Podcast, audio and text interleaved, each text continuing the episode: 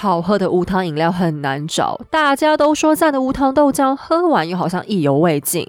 想要健康又想来点不一样的，你的心声光阴乐活最知道。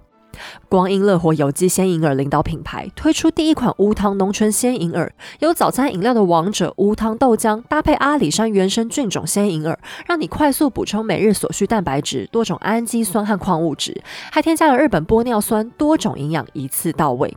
豆浆的香浓，银耳的滑嫩，让你美味拥有水润好气色。四月二十九号，在台北美堤河滨公园是 Vogue 野餐日，光阴乐活邀请您共度欢乐周末，一起来喝有机鲜银耳特调饮品。即日起到四月三十号前，输入时间的女儿专属折扣码 Hazel，立即享有全馆满千折百的限时优惠。详情请点击节目资讯栏链接。纯净如光，天然如音，光阴乐活懂你的心。Hello，大家好，我是黑走，欢迎来到时间的女儿，和我一起听八卦聊历史。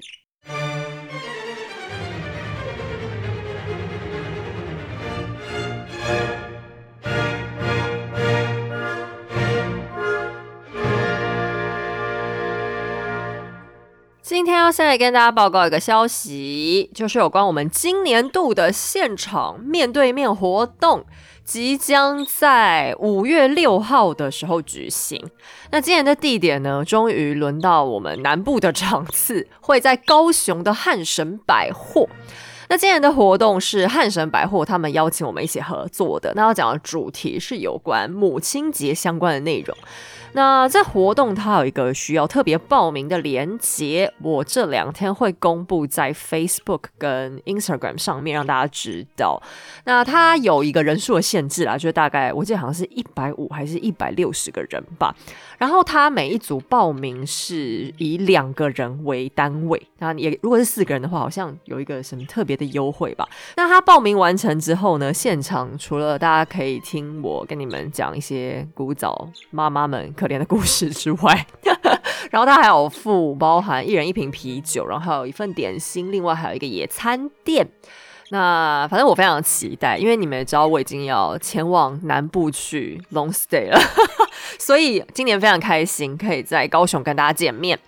好，反正这两天我就会公布出来，就特别郑重的邀请南部的朋友们，你们可以就近参加，你们终于可以不用舟车劳顿了。那就请大家再注意一下我们发布的讯息啦。好，那因为今天故事很长，我前面就不再废话多说，直接开始进入我们的故事喽。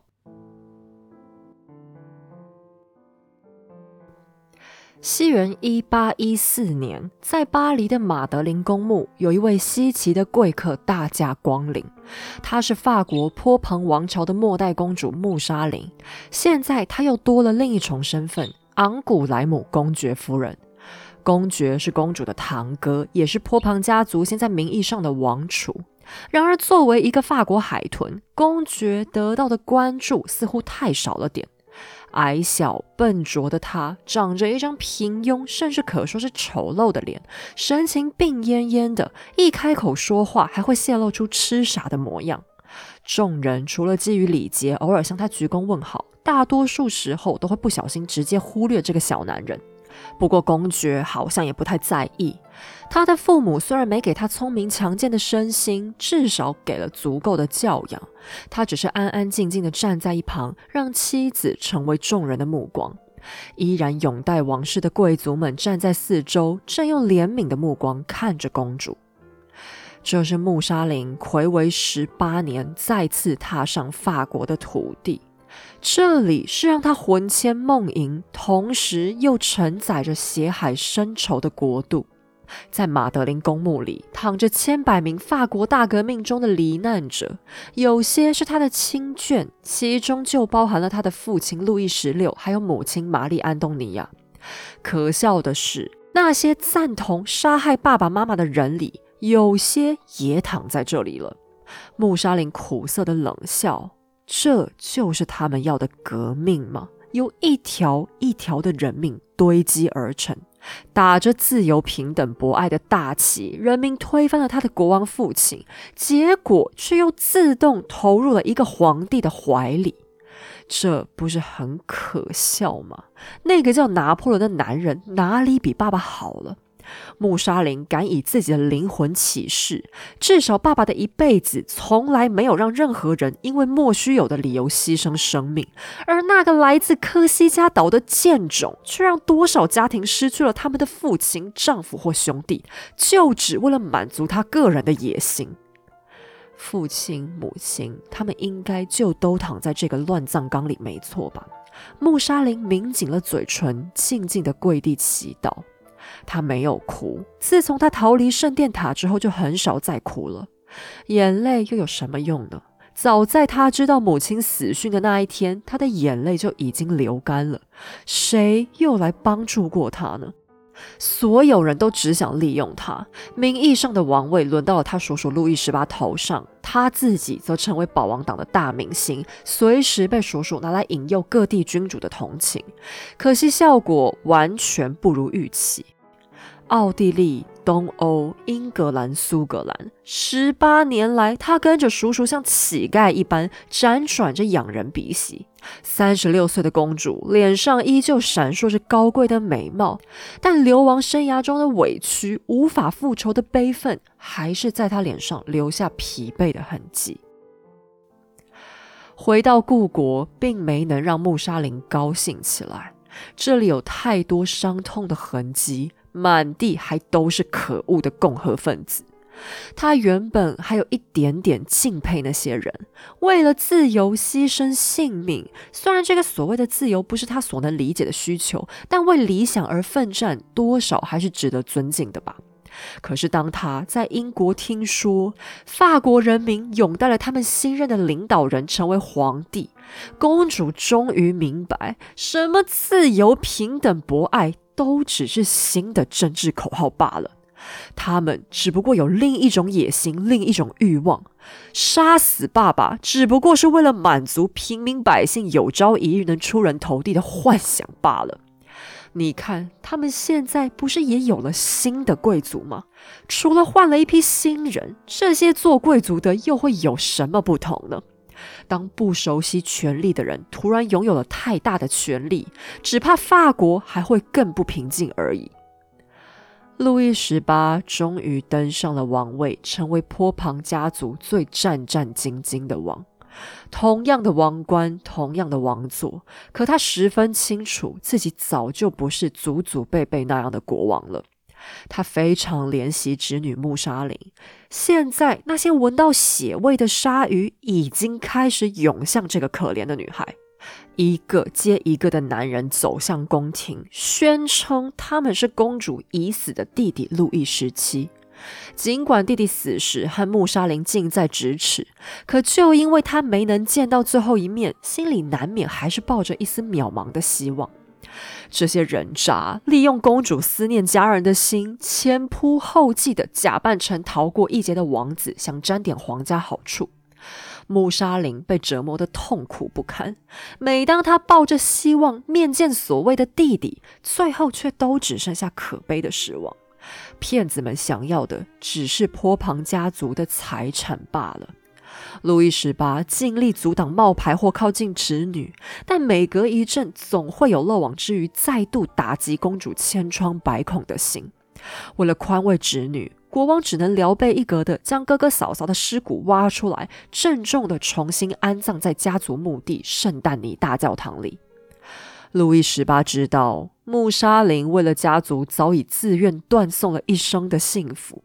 为了让王朝复辟更名正言顺，公主只能自愿嫁给了蠢笨又性无能的昂古莱姆公爵，导致一直都不能有子嗣。路易所能做的，只有尽力维持坡旁家族的王权，至少不要辜负了穆莎琳的牺牲。但是做个国王是多么的困难呢？特别是他登上法国王位的条件充满屈辱。那个意大利野蛮人留下了法国宪法和国会制度，使人民食髓知味，要求他也必须遵守。国王对新制度浑身不自在，人民对君主制充满了不信任。在这个人人都不满意的新政府，又该怎么让法兰西生存下去呢？故事说到这里，我们先别管法国的将来，还是先看看他到底是怎么走到这一步的吧。怎么好端端的法国皇帝消失了，国王又回来了呢？让我们先把时间倒转回三年前的一八一一年，镜头转回到我们的男主角拿破仑·波拿巴的身上。这一年，他四十二岁，人生的愿望竟然已经大半完成了。他仰望着自己的偶像们。包含凯撒大帝、亚历山大大帝、普鲁士的腓特烈大帝，还认为自己只差临门一脚就能和他们所有人比肩。他手握法国、荷兰、意大利、德意志的统治权，迎娶了奥地利哈布斯堡的公主为妻。更重要的是，他终于有了能够继承江山的儿子。这孩子被取名为法兰兹。原因是拿破仑为了展现和哈布斯堡一家亲的态度，特别采用孩子的外公奥地利皇帝法兰兹二世的大名。我们先叫孩子小法好了。为了他的父亲，小法这孩子恐怕是全欧洲最令人胆寒的男孩，也是最被溺爱的男孩。透过母亲小法的血统和奥地利哈布斯堡、法国波旁、俄国罗曼诺夫，还有英国汉诺威家族交织在一起。拿破仑骄傲地认为，波拿巴家族现在真正获得了和欧洲权贵平起平坐的权利。现在，法兰西共和国已经改名，正式成为法兰西帝国。拿破仑终于连那最后一层遮羞布都不要，狼子野心，赤裸裸地摊在阳光下，威吓所有君主。但拿破仑不知道的是，尽管奥皇法兰兹对外孙的诞生同样表达欢喜，实际上却非常后悔让女儿嫁给他。法国皇帝现在着实是有点得意忘形了，他甚至明目张胆地向奥皇自称要做波拿巴家族的鲁道夫，也就是哈布斯堡的发家鼻祖。拿人家的祖宗开玩笑，本来就充满冒犯，而且这句话还威胁力十足，因为他等于暗示拿破仑打算让波拿巴成为新的哈布斯堡，取而代之。拿破仑自己事后也有点后悔，干嘛写信要这么中二？但来不及了，乐色话讲出去就是讲出去了。也就是他这样的幼稚态度，让法兰兹无比忌惮，时刻惦记着女婿的恶毒嘴脸。并且拿破仑也误判形势，他认为尽管自己言行不当，但反正现在他和法兰兹都已经是姻亲了，只是讲几句无伤大雅的玩笑话，应该也是没关系的吧。此时的拿破仑完全把重点放错了方向，对内他忙着庆祝儿子的诞生，小法的吃穿用度都是最好最贵的，连摇篮都是用黄金打造成婴儿宝座的模样。在小法六个月大的时候，举行了盛大的洗礼仪式，活动奢华铺张的程度来到法兰西帝国的最高点，大笔预算被浪费在浩浩荡荡的游行嘉年华上，但皇帝却忽略了他的大陆封锁政策导致的经济问题，饥饿贫困的巴黎人开始对皇储的到来冷嘲热讽，但是现在就连批评时政也变贵了，因为拿破仑拒绝接受批评。密探像渔网一样被撒在全国各地，只要说错一句话就会遭到逮捕。简单来说，法国完全回到了从前威权统治的情况，甚至白色恐怖比从前还要更糟。拿破仑溺爱小法，时常把他搂在怀里又亲又抱，会亲自躺在地上陪他玩，甚至还打算在埃菲尔铁塔对面为儿子新盖一座堪比凡尔赛的宏伟宫殿。宫廷人员见到才几个月大小法的时候，就必须用最恭敬的礼节高喊“罗马国王陛下驾到”。他长成了一个被宠坏的孩子，一不顺心就会大发脾气，唯有家庭女教师能勉强制服他。他的母亲玛丽路易斯更是抱着一种奇怪的母爱，皇后去哪儿都会带着儿子，时时刻刻把他放在视线里，特别喜欢看着拿破仑父子玩耍的画面。但同时，皇后也很讨厌对儿子有太多肢体接触。有次，拿破仑热烈亲吻了孩子几下，然后转头对老婆说：“来来来，过来一起亲亲你儿子吧。”可玛丽路易斯却只是露出一个厌恶甚至是恶心的表情，说：“啊，我才看不出来，怎么有人能对一个小孩子亲得下去呢？”还好还好，王子仍然有大批保姆和奶妈要负责照顾，因为玛丽路易斯很快就要守活寡，一个人带孩子了。对外，拿破仑再次开始考虑掀起新的战争。这个原因背后，还是跟那个大陆封锁政策息息相关。一来，俄罗斯迟迟不肯投入封锁，使英国能够透过殖民地和俄罗斯进行大量的交易；二来，反法联盟现在也展开反制行动，拒绝购买法国出产的酒，许多 Made in 法兰西的产品，俄国也不肯进口。简单来说，原本是要打击英国的大陆封锁政策，现在正反噬拿破仑，法国经济遭到了巨大的打击。为了填补缺口，拿破仑决定还是打仗吧。一来战争开销可以推动国内工业经济的流动；二来只要打赢，战败国就必须对他们割地赔款，新领土上大量的税收还能滋养法国。想当初他们打下意大利，不就带来了巨大的收入吗？于是拿破仑决定要攻打俄国，作为治疗经济问题的解药。不止因为沙皇很有钱，并且俄国在东欧拥有众多的傀儡政权，例如像过去的波兰。现在拿破仑瞄准了立陶宛，希望能比照对波兰的操作模式，把他们变成法国在东欧的新据点。幽默的是，波兰原本在拿破仑的帮助之下，确实成立了华沙公国，可是实际上他们依然只能算法国的附庸。拿破仑心底是很有一点瞧不起这群乡巴佬的。我有需要兵力支援的时候，还会跟他们讲两句好话而已。此外，波兰还有大把领土被掌握在俄罗斯和奥地利手上。久而久之，他们发现拿破仑根本没有要帮忙把这些土地争取回来的意思。事实上，法国在拿破仑治下一直在到处打仗，现在还打什么东方呢？在西边的伊比利半岛上，都还在大量消耗着法国的军队和物资。早在西元一八零七年，葡萄牙首先遭到了法国的侵略，原因很简单，还是那个该死的大陆封锁政策。葡萄牙本来就不是经济发达的地方，为了好好活下去，他们坚持跟英国贸易。拿破仑被打脸之下，愤而出兵，穿过西班牙进攻，率先拿下葡萄牙。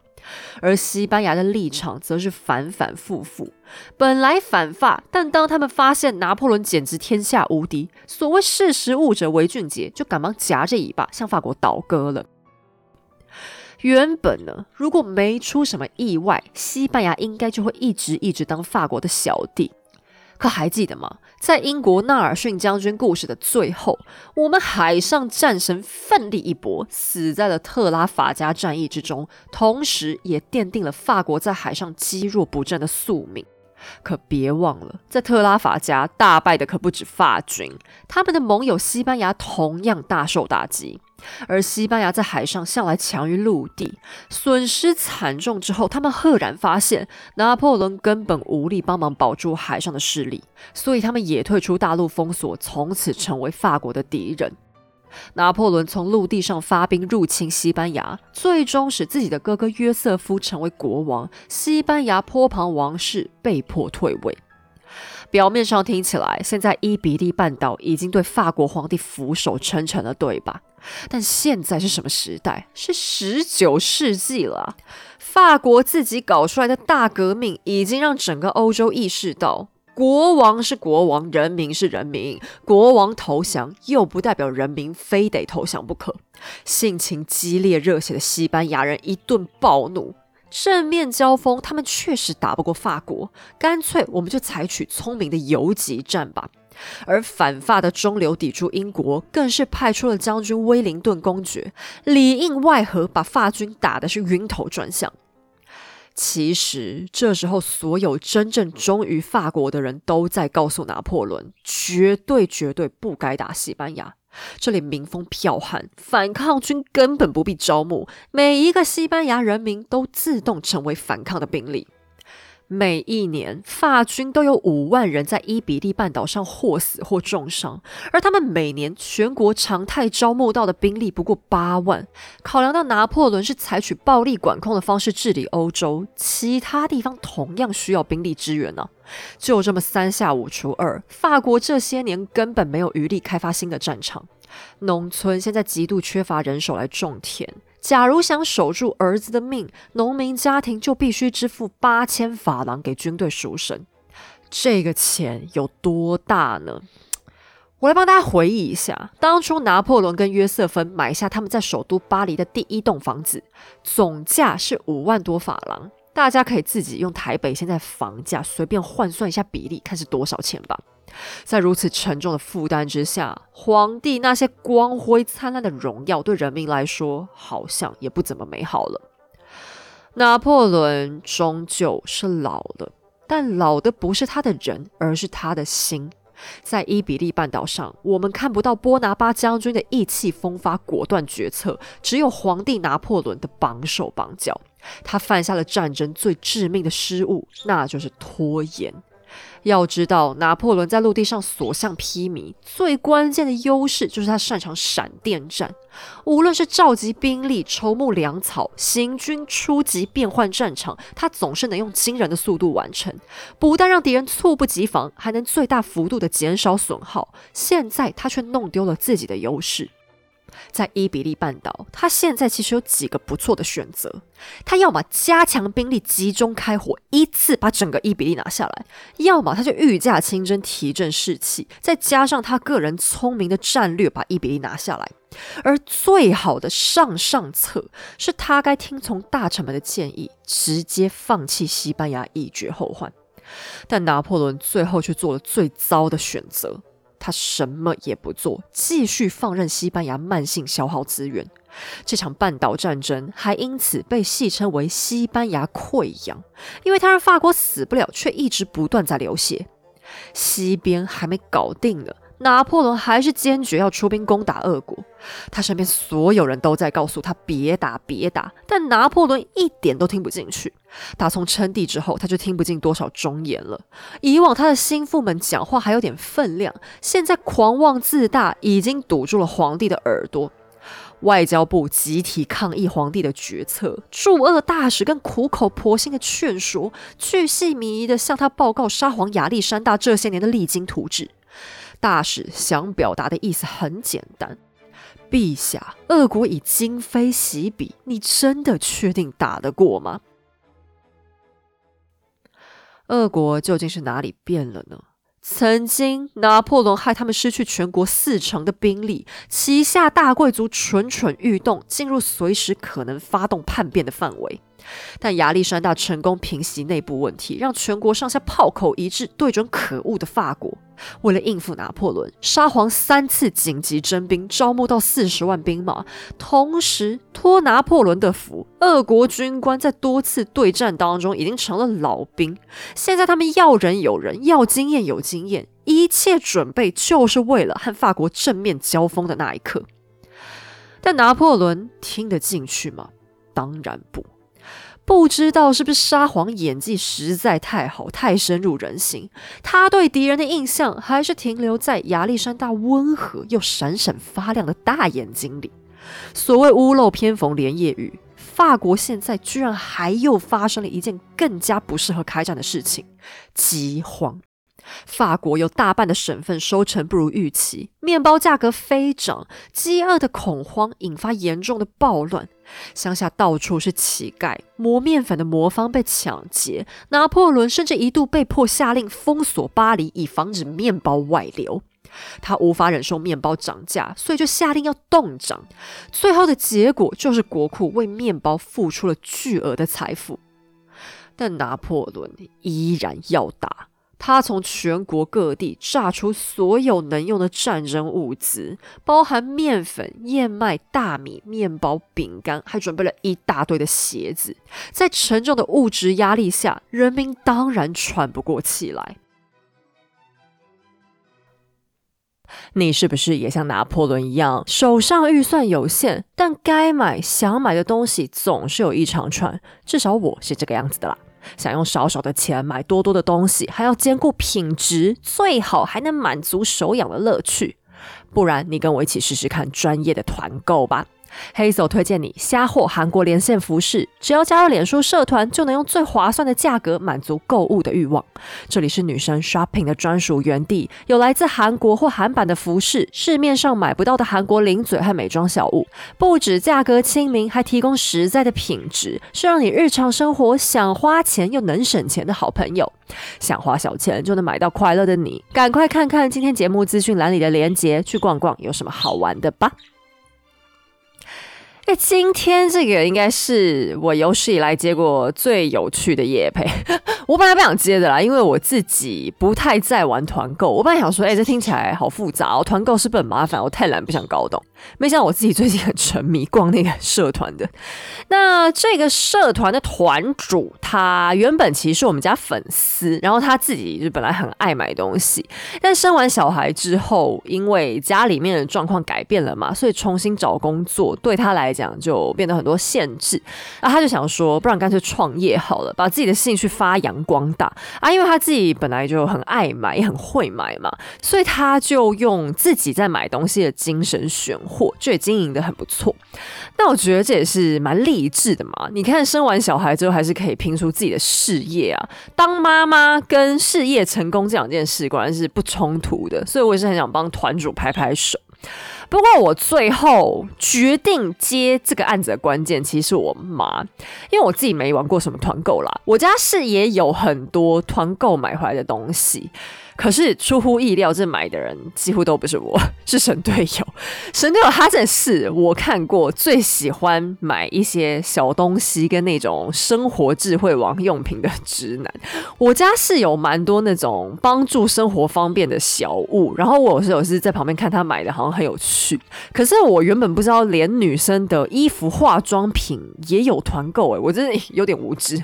那这个社团的东西真的价钱都非常。非常亲切。我对衣服质料什么本来是比较没概念的，就想说，哎，该不会其实料子就很比较便宜嘛，会不会很烂之类的？但是后来他们冬天的时候有先寄了几件衣服给我试穿。有天我就穿回我家，然后我妈突然摸了我外套两下，问我说：“哎，你这衣服多少钱呢？很好看，你这短大衣。”那因为我妈年轻的时候是在外贸公司上班，所以那些好东西她看很多，很难得我的衣服，她居然会主动跑过来问。结果我跟她说这不到一千块，就吓一大跳，还问我说有没有别款，她想逛逛看。我才知道说原来这么便宜的东西也是可以买到很好的衣服。而且那外套啊，我已经下水洗了个四五次吧，都完全没变形，没起毛球。那这个社团的名字叫虾货韩国连线服饰，是不是名字很俏皮？团主他是真的会跑到韩国去挑货。那你想要逛的话，要先加入一个订单系统的会员，然后再到脸书加他们社团就可以看了。不过这社团是仅限女生的，因为我们主要买的都是女孩子的东西。嗯，因为没有男生的话，这样团主在里面分享讲一些产品试穿的细节，他也比较放心。因为有时候他们可能会有一些像短裤。啦，或是内搭之类比较贴身的衣服，那他们衣服的款式是都还蛮有样子的，一般白领的女生穿去上班都会蛮刚好。还有一些韩国的化妆品、零食、包包等等的。哎，然后团主他还有给我一包脱水草莓干，结果整包 被神队友吃光，一大包我只吃到两颗。哎。很好吃的那个东西，我到现在都觉得很生气。我本来想说，不然那东西我帮他拍个照给大家看好了。结果等我想到的时候，已经被偷吃完了，我整个傻眼。好了，反正这个社团我就推荐给喜欢买东西的女生，它真的有蛮多好玩的东西。那这个社团的操作方式我会写在资讯栏里面，如果有疑问的话，大家也可以直接私讯问他们的小帮手哦。那就推荐给大家啦。好，接下来我们回到故事里。更可笑的是，拿破仑对外还在自己扯自己后腿。他先是抢走了瑞典的一个殖民地，双方彻底撕破脸，使法国失去北方唯一有办法制衡俄国的盟友。然后，拿破仑还幻想着能获得奥地利的全面支持。他认为，只要自己善待皇后玛丽路易斯，奥皇法兰兹一定会看在女儿幸福的份上，和法国紧密结盟。在小嫩妻的身边，拿破仑改头换面，从一个暴躁的大男人变成最有耐心的好丈夫。从前约瑟芬在的时候，他想干嘛就干嘛，只有约瑟芬配合他，没有他配合约瑟芬的。现在却连吃个早饭都会乖乖等到玛丽路易斯到齐了才开吃。皇后对丈夫相当满意，因为拿破仑对她几乎百依百顺。玛丽路易斯甚至写信向朋友承认自己好像真的爱上了这个可恶的法国男人。但和睦的婚姻就能带来什么保证吗？答案等等就会揭晓。拿破仑发兵了，可是从最初之初他就已经犯下了致命的错误，那就是他太看重这场大战。以前他多次在敌众我寡的情况下靠机智获胜，现在却坚持一定要拿出能和俄国匹敌的军队才肯开打。法国自己的兵力当然不够。于是，波兰、意大利、德意志各地都展开大幅度的征兵，前后花了一年的时间才达到他满意的数量。可难道沙皇是个傻子吗？拿破仑身边早就埋伏了俄国间谍，把讯息传回去。这一年来，圣彼得堡同样拿出了积极的精神，做出充足的准备。战争开打了，但开战的借口又是什么呢？总要师出有名吧。拿破仑颇为无耻的把波兰问题拎上了台面，他宣称此次开战是为了要帮助波兰复国，所以他要夺回俄罗斯持有的波兰土地。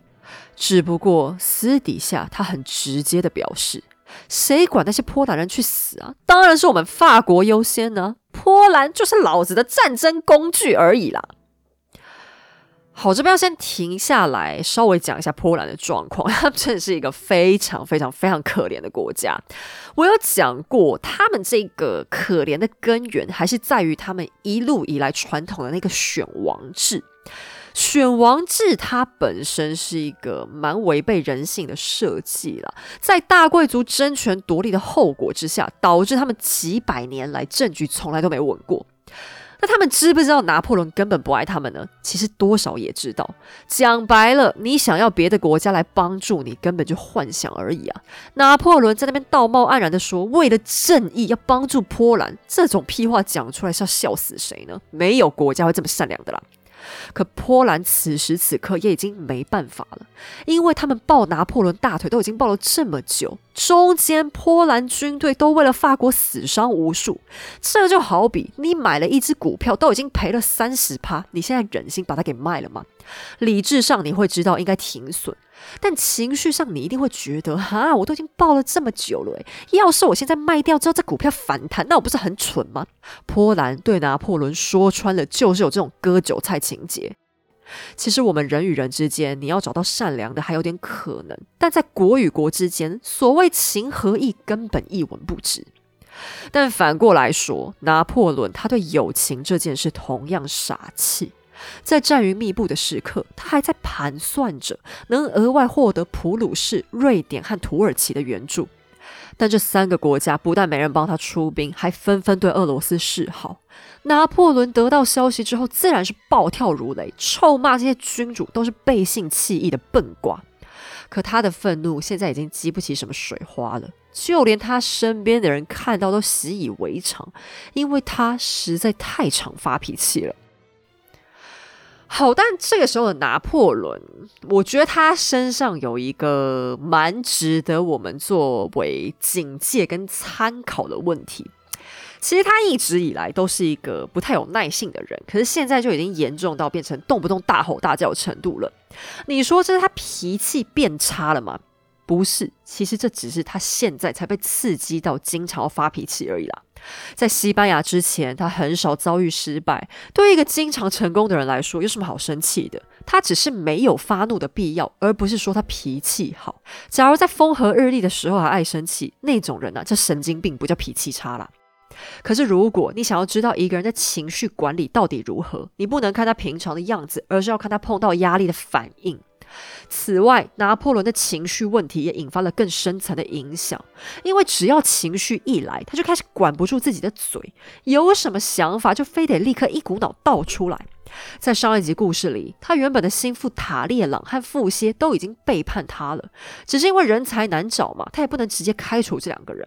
可是他因为情绪管理太失败，常常没办法控制自己，当着这两个人的面就会把所有想法都宣泄出来，特别是对塔列朗。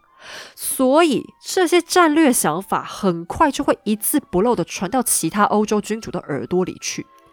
要知道，这可是战争诶。任何一点微小的情报都可能造成截然不同的后果。拿破仑却连战争的长期目标都自己吐出来了。皇帝现在连自己都控制不住。有一次，当他反复检视战略资料的时候，竟突然恐慌的大喊：“我怎么能去那么远的地方打仗啊？我至少，我至少还需要准备三年。可现在哪来的三年？这种话，你在宣战之前不就该想到的吗？”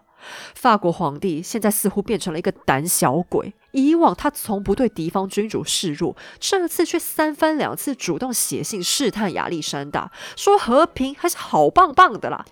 如果沙皇你也喜欢，我们立刻就可以再次坐下来聊天，当朋友 again 呢。此时的亚历山大又在想什么呢？其实他心里也怕的要死，那可是拿破仑呢。虽然俄国上下都恨他恨的要死，但真要说起他那捉对厮杀，大家还是没那个胆的。偏偏亚历山大坚持到底，他认为绝不能再向法国妥协了。这里是俄罗斯，人民怎么会支持一个不断软弱退让的沙皇呢？除了屯兵之外，他做了两手准备。第一是增强外交，拿破仑幻想中的盟友现在大半都跟亚历山大合作了。但沙皇更聪明的是，他还有个备案。要是这些盟友骗了他，最后都没来，那俄军又应该要怎么好好应对？就这一点来说，亚历山大的眼光可比拿破仑更看得清现实了。法皇这一次的战略很简单，他决定走传统路线，打出以多胜少的安全牌。法国方屯兵的数量已经被推展到极限，只要是个还能走的男的，都会被征召。医院开始协助清查装病的逃兵，小伤小病都得上前线，甚至有一支大队里全部都是扁平足士兵。为了给哥哥充场面，帝国公主宝琳波拿巴送来了他的私人卫兵。他不懂战争，可在他心中，只要是二哥想做的事情，那一定就是正确的。在所有手足当中，就只有宝林总是对皇帝哥哥怀抱绝对的忠诚。西元一八一二年六月，法皇拿破仑发动来自多国的六十一万人大部队挥军北上，军团被分为三大部。主力由皇帝亲自统领，第二步交给了他可靠的继子欧仁将军，第三步则是他最小的弟弟杰罗姆负责。这个安排布达以后，军官们都忍不住露出了尴尬的神情。皇帝当然很好，欧仁将军也好棒棒，问题是杰罗姆他就是个。废物啊！法军当中比他内行、比他认真的军官排成一队，都能一路站到英吉利海峡的对岸去了。偏偏拿破仑认为，现在消息传来说沙皇那里只有三十万的兵马，我六十万对他三十万呢。反正这次我们兵够多，不怕打，趁机让小弟历练一下，搞点军功，我们波拿巴家族才脸上有光嘛。皇帝很快就要为这个无聊的举动付出代价了，但反正没差，他要付出代价的事还多了个去，我们还是先跟着他出发吧。法军蓄势待发，士气高昂，摩拳擦掌，声势浩大，粮草充足，兵强马壮，一路往前冲。结果冲冲冲，哎，什么都不用停啊，这也太奇怪了吧？我们都知道俄罗斯很大，但这么大片土地上，难道都没人的吗？该不会？俄罗斯连迎战的兵马都凑不出来吧？就在踏入沙皇势力范围以后不久，法军上下全都焦躁了起来。出门打仗却找不到敌人，这还是他们第一次碰到呢。原来亚历山大摸熟了拿破仑的战术，下令全军无论如何把战线能拖多长拖多长，让法国人能走多远是多远。这一来是因为俄罗斯的兵力确实不足，尽管拿破仑多给出一年的时间，沙皇还是在广大的国土上疲于奔命。他旗下的军官虽然经验充分，但将领却只能从喝酒喝到脑子快坏掉的贵族里找，所以他对手下也并不是太有信心。对俄国而言，正面交锋的确不是上策。再者，拿破仑的长处就是闪电战。沙皇想啊，面对敌人的时候，他擅长什么，你反过来干就对了嘛。所以他打定主意，就是不能让拿破仑舒舒服服的玩他的快打旋风。在中国古籍《左传》当中，有着这样一句话：“一鼓作气，再而衰，三而竭。”这里讲到的“鼓”指的是战鼓。整句话的大意是说，在战争当中，当战鼓第一次响起，这些军队士气、精神都最高昂的时候，此时只要憋足一口气往前冲，赢面是最大的。假如中间停顿了一下，战鼓第二响才出发，那这股气就会衰弱下来，力量缩水。假如等到战鼓敲到第三波才出发，那军队的热情大概已经耗完了，打出去的拳头也没什么力量。这是因为在战争当中，士气往往决定胜败。拿破仑以往非常懂得操控士气，他会讲简单的笑话和基层小兵勾肩搭背，跟他们吃一样的食物，带他们喊喊口号，近距离和大家打好关系。但现在这招数派不上用场了。他的军队超过六十万人呢，你说他要勾多少间搭多少倍啊？搭完我看他都五十间了。而且他的军团就是个大杂烩，不但士兵国籍有很多种，很多人还是被强迫参军的。以往由于拿破仑有常胜将军的美名，法国男孩们对于当兵是充满美好愿景的。现在别说是外国士兵了，连他们本国兵很多都只想赶回家犁田种地，孝顺双亲。亚历山大这个拖字诀一下，确实打中了法军的痛点。提到这场战争，亚历山大颇为凶狠的表示。我虽然不会是第一个拔剑的，但绝对是最后一个还剑入鞘的。沙皇已经下定决心，就是要和那个科西嘉矮子死磕到底。那亚历山大这个战略啊，其实是挺神奇的，因为如果你去研究战争史的话，就会发现，全世界几乎所有国家打仗都会很怕在自家土地上打。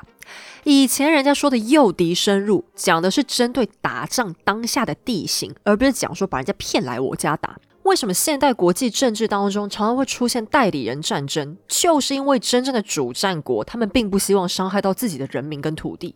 其实打仗如果只有军队的损耗，那是很好处理的，你就补兵、补武器、补粮食、补医疗，你的国本不会被伤害嘛？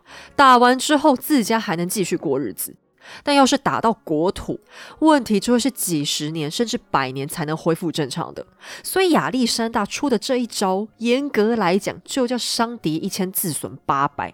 除了他之外，大概没有别的国家会希望自己的土地上发生战争吧？你去看现在世界上所谓的强权国家，他们都会很坚持，只愿意海外参战。然后打起代理人战争的时候，你去看背后那些老大哥，说什么出钱出武器，好像都很大方啊。大方个屁啊！给核心，就以拿破仑战争来说好了，当时的英国就是最好的例子。他们每年都花了巨额费用支援俄国、奥地利等等盟国，但在国会里几乎没有人反对这样的开销，因为他们都知道这已经是成本最低的反发行动了。就连拿破仑发动战争，一定都是跑出去打，因为这样法国本土才能保持安全呢。可亚历山大他为什么要这样搞呢？他难道是因为很无知吗？而这个方法又到底有没有效？当然有效，因为对拿破仑来说，这场战争最大的隐忧立刻就浮现了，那就是补给。他原本计划在三周之内获得压倒性的胜利，为了以防万一，他有预先准备全军大家可以吃个两三个月的粮食，但现在看起来这样也绝对不够。几个礼拜过去，他们连敌人的影子都看不见，只怕战争还有的拖呢。不过没关系啊，他原本就没打算只吃自己带的便当，而是要边打边沿途创立据点，搜刮每个地方的粮食。这听上去路边百姓好像挺倒霉的，感觉他们一定会被抢劫的嘛。但你也别急着骂拿破仑，自古以来打仗本来就是这样。否则，行军途中光是运载粮草就已经够呛的了。战争之所以可怕，就是因为即便你好像跟当兵完全没关系，但就算只是站在原地呼吸，你都可能会倒霉。但俄罗斯想出的招数着实阴险。沙皇的将军可能不太会打，但倒是很会跑，带着大军不断的后撤。士兵撤走了不算，老百姓都跟着跑。跑之前还打包了所有粮食、衣服和财物，一把大火再将带不走的都烧个精光。你别以为百姓们是被强迫失去家园的，这里可是俄罗斯诶，人民平常虽然也会骂骂政府，但在骨子里面还是刻画着他们世世代代对沙皇的爱与忠诚。斯拉夫人恨透了曾经两次击败他们沙皇的拿破仑，所以竟然有许多都是主动放火烧掉自己家的。其实亚历山大对这项决策也是万分痛苦。每一次俄军的撤退，每一座烧掉的村庄，都像打在他脸上的巴掌一样痛。可是他没有别的办法。俄罗斯的政局复杂，他没办法像拿破仑一样拿全国当赌注，而且他个人也的确缺乏实战经验。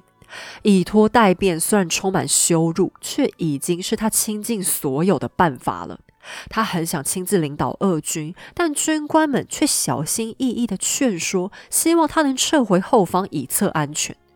亚历山大从来不是一个军人帝王，留在前线是很帅，没错。但他也知道自己留下来可能变成个拖油瓶，于是他再次忍受屈辱的回到莫斯科，干脆转而负责精神喊话。人民没有背弃他们的沙皇，他们丝毫不觉得亚历山大这样的决策有什么好害羞的。当他发表完演说，整个莫斯科仿佛炸开来一样。为他们沙皇的一切决定疯狂欢呼。另一边，拿破仑可没这么 lucky 了。他忘不了上次来俄罗斯碰到的酷寒冰雪，所以这一次他特别选在盛夏时节的六月出征。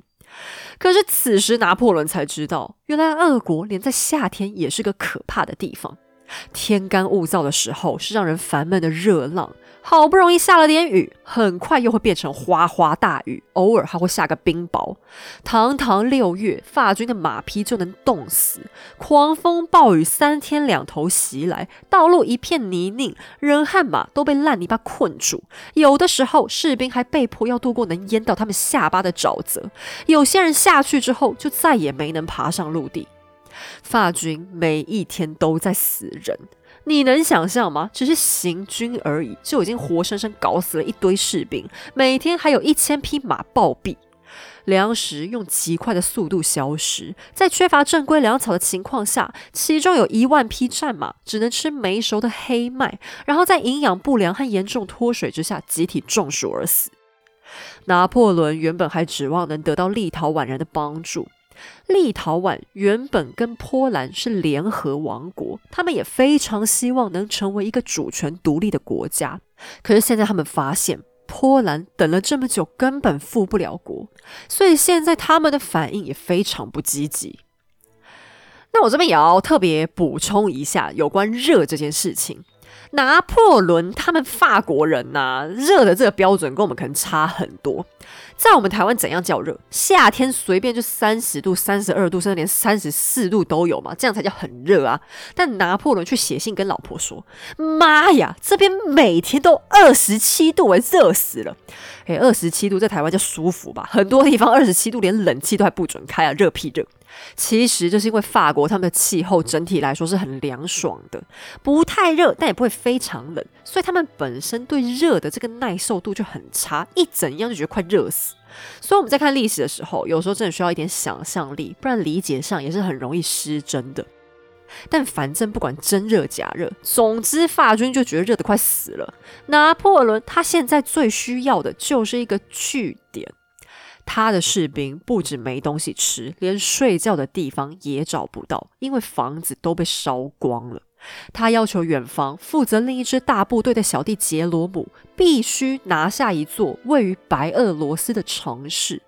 那个地方驻扎了俄国的一个军团，打下来不但能让法军吃饭休息，还能大幅提升士气。为了保证获胜，皇帝还调动了另一支部队前去会师。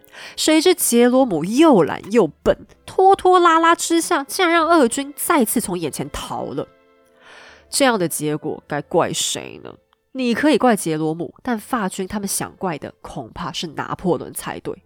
是你硬要派一个公认的白痴去领军，你说不怪你，又要怪谁呢？拿破仑这下自己也很无言呐，总算决定指派另一名军官去接管杰罗姆的部队。谁知道杰罗姆本事不大，脾气不小，他觉得自己尊严被践踏，居然就丢下法军，跑回西法利亚继续当他的软烂国王了。好笑的是，等杰罗姆滚蛋以后，城市很快就被拿下。只可惜他们动作还是太迟了，逃脱的俄军照样采取坚壁清野。法国得到的只是另一个破烂不堪的空壳而已。此时，法军陷入了绝望，士兵们开始有人饿死。另一项全新的威胁也席卷而来，那就是传染病斑疹伤寒。斑疹伤寒在俄罗斯和波兰一带本来就很常流行，法国自己偶尔也会爆发。通常这个病是透过狮子叮咬传染的。不是 lion 那个狮子哦，是吸血虫头虱的那个狮子。染病之后，患者会开始头痛、发烧、虚脱、怕冷、全身疼痛，接着身上会出现斑点。死亡率好一点的时候是百分之十，惨一点的时候可能会到达百分之四十，比新冠肺炎还要可怕的多。这种疾病直到第一次世界大战都还纠缠着人类。在拿破仑的年代，人们更是不知道造成瘟疫的凶手是身上一只一只的小臭虫。而且，除了斑疹伤寒，军队里还发生痢疾。光在一八一二年，拿破仑麾下最终有十四万人死于各种大小传染病。拿破仑除了焦躁的继续往前，也别无他法。现在他已经进退两难。在开战过后的第一个月，主力部队就已经死了五分之一，其中只有一千名是真正死于零星的小型对战，其他全部死的不明不白。要是现在班师回朝，这场出征无疑会成为全欧洲最大的笑话。但是如果你问我拿破仑现在最大的危机是什么，我倒觉得不是天气，不是瘟疫，也不是安静消失的敌军，而是他手下的人开始欺上瞒下。大概是为了避开他的暴脾气，军官们开始撒谎。曾经拿破仑靠着捏造军情哄骗巴黎人民，现在他的军官也上行下效，死伤人数被粉饰。皇帝甚至还以为他的士兵随时都能保有高达十天的口粮。对于饿死的士兵，军官们竟然宣称他们是因为态度散漫、喝酒醉死的。或许就是各方错误的讯息造成拿破仑奇怪的自信心。尽管士兵不停在死，他坚持前进，还宣称一八一三年他们就能打到莫斯科，一八一四年他们更能拿下圣彼得堡。某种程度来说，拿破仑的预言算是对了一点。他们真的迅速抵达了圣城莫斯科，而且还是超速。他们九月就已经到了，因为一路以来都没有人阻止他们。这里是俄罗斯帝国曾经的王都，历代沙皇都在此加冕。罗曼诺夫家族最贵重的宝物和古籍都珍藏在这古老的城市里了。拿破仑再次兴奋起来。如果说哪里可以让他总算找到敌人狠狠打一架，必定就是珍贵的莫斯科。就算是亚历山大那个小贼，也绝不可能放弃他家的 key g a t 啊！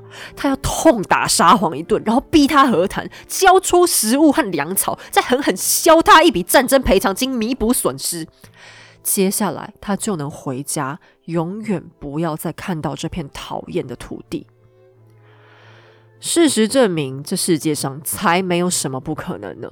当拿破仑开着大军兴冲冲杀进莫斯科，却见到了极其诡异的画面：街道上渺无人迹，连风吹落叶的声音都清晰可闻。正当皇帝一脸茫然的时候，一位老先生要求觐见。那一位是莫斯科大学的校长，他相当有礼貌地向法皇指出，莫斯科如今已是空城，所以并不会有人前来交出皇帝幻想中的城市钥匙以表投降。有一位农民贝贝还大着胆子问拿破仑要不要他带着去参观参观古迹，法国皇帝也只能尴尬地拒绝了。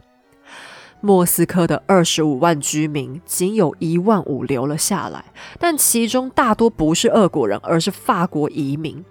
食物早就被搬光，急需补充的马匹也不见踪影。有些士兵还浸淫在莫斯科古老的景色当中，有些则是跑去近郊努力抢劫。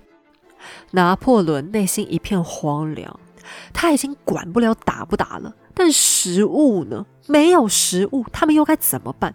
他也只能安慰自己，至少今天晚上士兵们能有地方好好睡一觉。可这个念头都还没想完呢，一阵轰然巨响就吓了他一跳，爆炸了！而且你绝对猜不到是哪里炸了，是克里姆林宫。这个罗曼诺夫王朝的根基，罗斯大陆最庄严、最神圣不可侵的宫廷，没有遭到敌人的污染，却被斯拉夫人自己埋下炸药，引燃漫天大火。不止克里姆林，圣城到处都燃起火光。此时，拿破仑人还在克里姆林宫的一角。欧人惊慌地喊着继父的名字，四处在找他。找到的时候，发现皇帝的神情实在吓人。他仿佛没感受到窗外一片橘红色的高热，只是不停来回踱步，咒骂亚历山大是个疯子。欧人好不容易才把他劝出去逃命。有人在火药库附近逮到一名俄国士兵，他坦然地告诉法国皇帝，自己就是留下来放火的。在盛怒之中，拿破仑下令处死这名勇敢的俘虏。为了出气，在城中只要能抓到俄国人，通通都以纵火罪被枪毙了。在一幢住宅的门上挂着一张房主特地留给法国人的纸条。我宁可烧了自己家，也绝不愿意我的房子被你们玷污。这句话恐怕就囊括了莫斯科全城居民的心声吧。可悲的是，法军此时的智商好像还集体下降。他们见了火光，非但没去逃命，很多人还忙着抢劫，下场当然是葬身火海。大火之后，莫斯科居民回来收拾残破的家园，居然从中拖出了烧成焦炭的一万两千具尸体，还有差不多数量的马匹。这些全部都是不必要的伤亡啊！拿破仑又恨又气，但等他冷静下来之后，又忍不住开始钦佩亚历山大的决心。这该要多么强大的意志力，才能毅然决然对自家祖宅纵火啊！大火烧掉了所有可能找到的粮食，士兵只能吃已经开始腐烂的马匹尸体。拿破仑写信给老婆，要他请奥地利皇帝帮忙出兵，但玛丽路易斯只是聊备一格的随便问了爸爸两句，被当成空气之后，他就放弃了。援军不见踪影。拿破仑不禁紧张了起来，他开始想尽一切办法，试图跟亚历山大和谈。但生平第一次，他连该怎么和谈都不知道，因为他连个正规外交窗口都找不着。现在他只要逮到俄国军官，就会派去找沙皇求和。但他最后居然只能找到一个小小的俄国上尉，还必须低声下气的拜托对方帮忙。想当然尔，这么小的官职，就算有心帮忙，根本也见不到沙皇的金面的。亚历山大到底在想什么呢？鬼才知道，至少拿破仑是真的不知道，只能焦急的在莫斯科又等了一个月。十月的莫斯科落下了天空的第一片雪花。拿破仑一想到可怕的冬天，终于放弃挣扎，赶紧脚底抹油。他把残存的克里姆林宫炸个稀烂，以防自己需要再次攻打莫斯科。军团现在只剩下十万名士兵了，而剩下的那些人居然还在搜集战利品，车上全塞满莫斯科的金银财宝，走不动，而非珍贵的粮食和衣物。拿破仑下令让伤患搭乘马车撤退，但才没过多久，疲惫的士兵就开始偷偷把他们推下车，自己坐上去了。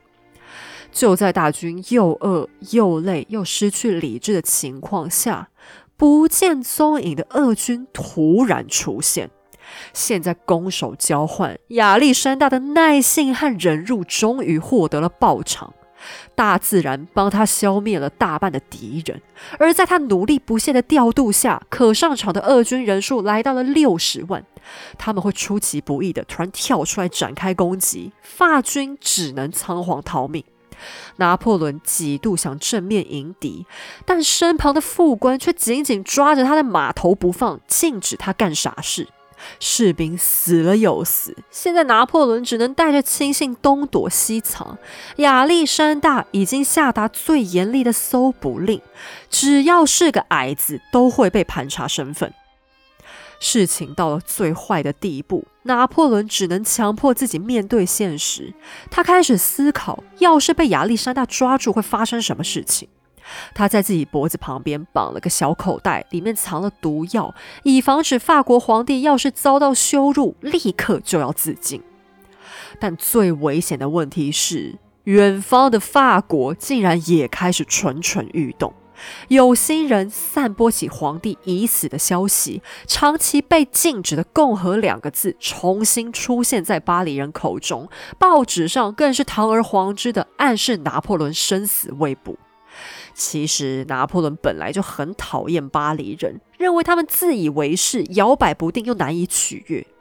这可能是因为巴黎人的知识程度比较高的关系吧。聪明人通常意见都比较多的嘛。皇帝甚至曾经狂妄的说过：“法国人不适合民主，大权一定要紧握在他一个人手里，才能只聘任对国家有用的人才。”呵呵，对国家有用，看看塔列朗跟富歇吧。拿破仑竟然有底气讲出这样的傻话。现在巴黎魁伟多年再次发生政变，幸好皇帝的心腹康巴塞雷斯还是全心全意忠诚于他，顺利镇压了叛徒，还勉强保护了皇后和小罗马王的安危。为了巩固皇位，拿破仑只得快马加鞭逃回巴黎。俄法战争是他一生当中最大的惨败和罪过，同时这也是俄国史上最巨大的胜利之一。尽管他们的死伤人数和法国不相上下，还摧毁了自己的国土，但他们展现出的凶悍决心也不禁让欧洲列强肃然起敬。拿破仑的大军团里，超过五十万人没能和他一起回家，其中大多是外国兵。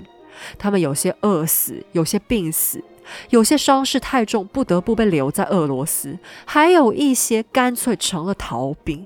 只不过因为严峻的天气和饥饿，这些逃的最后下场大多也是一死。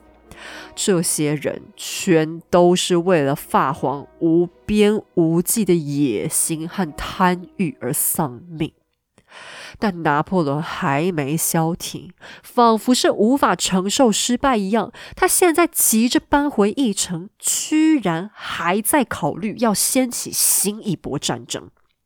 几乎从未有过败绩的拿破仑，好像并没有弄明白俄法战争对其他国家的意义。在海上，由于英国纳尔逊的威猛，法国不值一提；但是在陆地上，拿破仑就是胜利的代名词。现在，这个魔咒已经被俄罗斯打破了。君主们发现拿破仑也是可以被击败的，他们一时之间被亚历山大的胜利激得信心暴增。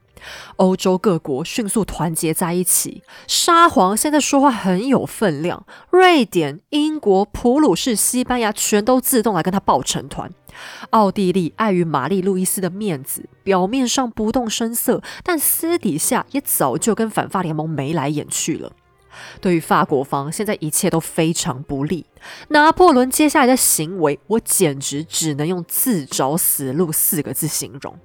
他可以动用的军队在俄罗斯几乎死个精光，连自己的祖国都已经出现了叛徒。假如他还有点理智，就应该低声下气的向国民致歉，然后小心讨好任何一个可能的敌国。但他没有，他选了一条最凶险的路，重新大幅征兵。他需要至少五十万以上的大军才能抗衡欧洲列强。但现在年轻力壮的男丁都差不多死光了，又该怎么办呢？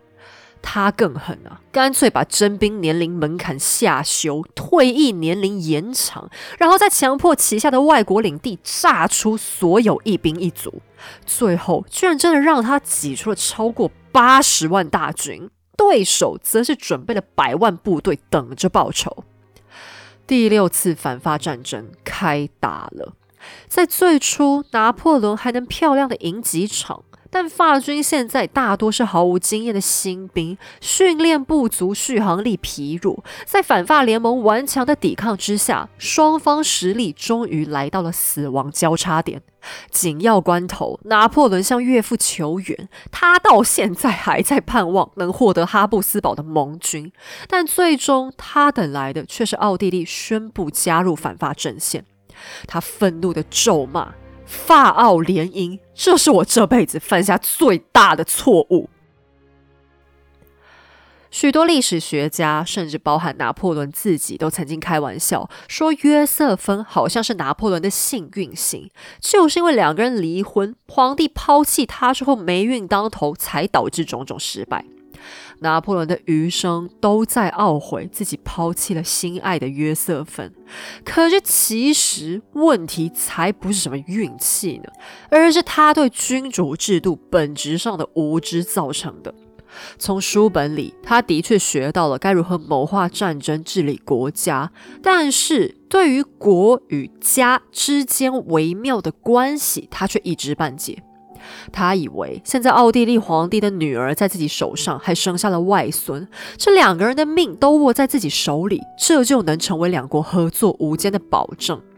但反过来说，奥地利皇帝舍不得女儿跟外孙，难道你法国皇帝还舍得杀老婆、杀孩子吗？政治联姻从来不是让对手拥有人质以作威胁，而是让女孩去到夫家成为沟通的枢纽。此外，真正的公主们可不像波拿巴家族那三个笨蛋姐妹，在金枝玉叶的表面之下，她们都是从小被灌输为国献身的心理准备。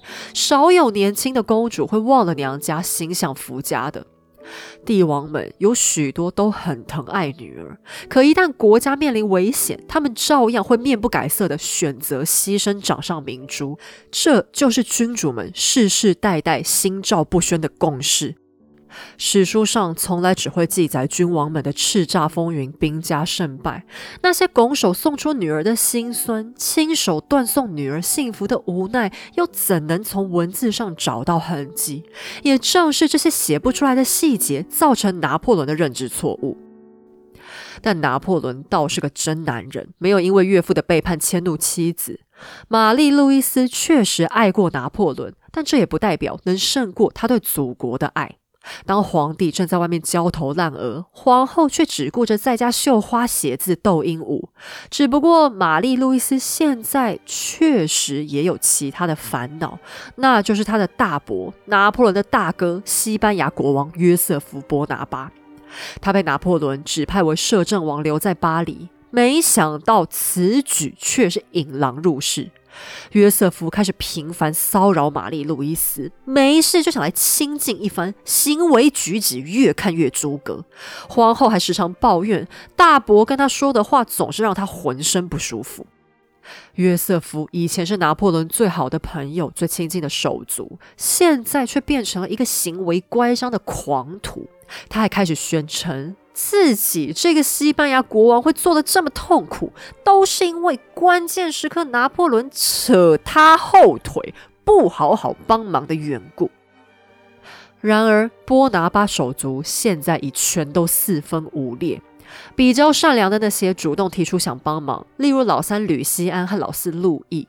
但拿破仑为了面子，不但不接受吕西安的协助，还羞辱性的派给他一个闲差，搞得吕西安愤恨不已。对于路易，拿破仑更是态度恶劣的直接嫌弃他没用。但皇帝实在该对这两位兄弟心怀感激啊，因为他家还有更烂的呢。废物杰罗姆代表西法利亚直接和反法联盟和谈，然后停止帮助法国出兵；而那不勒斯王后卡洛琳更是教唆丈夫缪拉干了相同的事情，最后甚至转而加入了奥地利的行列。他们的母亲莱蒂奇亚知道以后，忍不住写信痛骂两个逆子。老太太已然预感到，她苦心抚养的孩子们已经开始逐渐走向了衰亡。大妹伊丽莎受到卡洛琳背叛的牵连，领地被反法军攻陷，只能大着肚子仓皇逃命。整个家族唯有二妹宝琳还在倾尽一切的帮助拿破仑，主动卖掉了自己从前乱买的珠宝，筹钱给哥哥当军款。到底为什么约瑟夫、杰罗姆和卡洛琳要如此恶毒呢？难道他们故意落井下石报复拿破仑的吗？那倒未必，真正的理由其实很现实。他们看拿破仑露出败相，为了保住王位和尊荣，才选择无耻的投靠敌人。而约瑟夫的动机或许是最恶心的一个。由于反法联盟宣称拿破仑是欧洲恢复和平的绊脚石，他们必得将此人赶离法国王位以策安全。可是法国现在都已经恢复了君主制，没有拿破仑也还得有个君主啊。按照传统的萨利克法，本该是由拿破仑的儿子小法被扶持。可是小法才三岁，拿破仑很容易在背后操控儿子。假如不要小法，那还有谁呢？身为家族大哥的约瑟夫因此浮想联翩。要是他还能得到现任皇后玛丽路易斯，那法国王位更是触手可及啊！现在拿破仑在战场上已经陷入了绝境。早些时候，至少有他在的战线，法国能打赢。但渐渐的，他也支撑不住了。终于，在德意志的莱比锡爆发了关键大战。拿破仑惨败之后，仓皇撤退，兵败如山倒。在巴黎，摄政王约瑟夫被恐惧淹没，直接向反法军投降，带着一帮达官显要逃命去，其中也包含了皇后玛丽路易斯，还有皇储小法。盟军终于敲开了巴黎的大门，这是第六次反法联盟战争，他们终于获胜了。莫斯科城破的那一日。俄国人展现出宁可自毁家园的反抗决心。显然，巴黎人没这种坚持。他们花枝招展、欢天喜地的迎接了反法军，好像他们是被解放了一样。人民实在是累了。被那个野心无穷无尽的侵略狂给拖累了。不管谁来当皇帝、当国王都没关系，他们只在乎谁能让他们平静的过几天好日子而已。拿破仑终于倒台，他还带着军队，没错。可是当他谈起反攻战略，高阶军官们只是死气沉沉的盯着他看，不发一言。基层士兵仍然愿意支持他们的皇帝。但元帅们却无动于衷，不肯下军令。是啊，何必继续抵抗呢？在俄国，几十万人丢了性命，这次大战又是几十万。法兰西和他们的盟国还能再有几十万呢？然而，小兵们的忠诚倒是还有点好处。英国外交大臣警告大家：别以为拿破仑已经废了，他可是还有着巨大的号召力。于是，著名的《枫丹白露条约》被紧急拟定，送到了拿破仑跟前招降。说实在话，这个给他的条件挺优厚的。拿破仑被逼逊位，必须被流放到地中海一个叫厄尔巴 （Elba） 的小岛上。他可以保留皇帝头衔，成为厄尔巴之王，每年还能领到两百五十万法郎的津贴。整个波拿巴家族都能有丰厚的年金，皇后得到三个意大利公国，甚至连另一个皇后约瑟芬都被考虑进去了。他往后每年还能领到一百万呢。拿破仑表示他愿意退位，但希望皇位能传给儿子小法。只不过他这当然是幻想，反法联盟根本没人理他。拿破仑没想到自己从此之后再也没见到过老婆孩子。玛丽·路易斯起初还坚持她不会抛弃丈夫，非得带着儿子去和他见面。但奥地利大使三言两语就让她改变了主意，回到娘家维也纳继续做她的大小姐。拿破仑看着《枫丹白露条约》，迟迟没有签字。当天晚上，他一口吞下了在俄国以来一直藏在脖子旁边的毒药，可惜。毒药过期了，放太久药效不足，除了让他痛得大喊大叫，就没能造成更进一步的伤害。或许是自杀消耗掉他大量的勇气，一次没死成之后，拿破仑清醒了过来，不再尝试伤害自己。他乖乖签下了《枫丹白露条约》，坦然接受失败。全法国的报纸都在咒骂前任皇帝，就连伺候了他十二年的贴身男仆都偷了他一大笔钱跑路去了。但在这个世界上，总算还有那么两三个人是真正忠于拿破仑的。就在出发前往厄尔巴之前。拿破仑发现二妹宝琳已经等在路上，希望能跟他一起搬过去，可惜最后遭到拒绝。等皇帝到了岛上以后，母亲莱蒂奇亚翩然驾临，陪伴在儿子身边。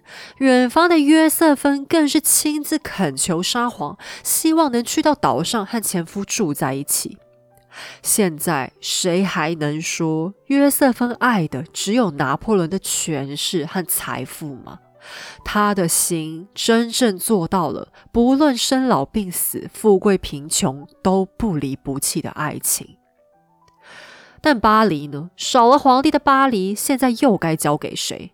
反法国家废除了帝制，恢复法兰西君主为国王，然后他们打碎了约瑟夫的幻想，一个波拿巴都不要，回头选择了波旁家族。路易十八终于成为名副其实的法国国王，也才有了我们今天故事开头他和穆莎琳公主的那一幕。看来一切似乎都回到了过去，法国大革命恍若一场游戏，一场梦，着实令人苦笑啊。然而，曾经发生过的事情，真的可能毫无意义吗？一代霸主拿破仑又真的甘心在一座小岛上静静消失吗？革命究竟是人民一时昏了头的产物，还是时代变革造就的结果呢？难搞的巴黎人是否能真心拥抱从天而降的旧君主呢？下一集，历史将带给我们答案。好了，我们今天的节目就先到这里。在此声明，本节目所有内容均来自书籍著作、国内外历史网站资料或纪录片，以逻辑梳理之后呈现给大家。希望你喜欢，喜欢的话也欢迎顺手点击文字说明页面的赞助连接，顺手请黑走喝杯下午茶，让我可以继续说故事哦。我们下期再见。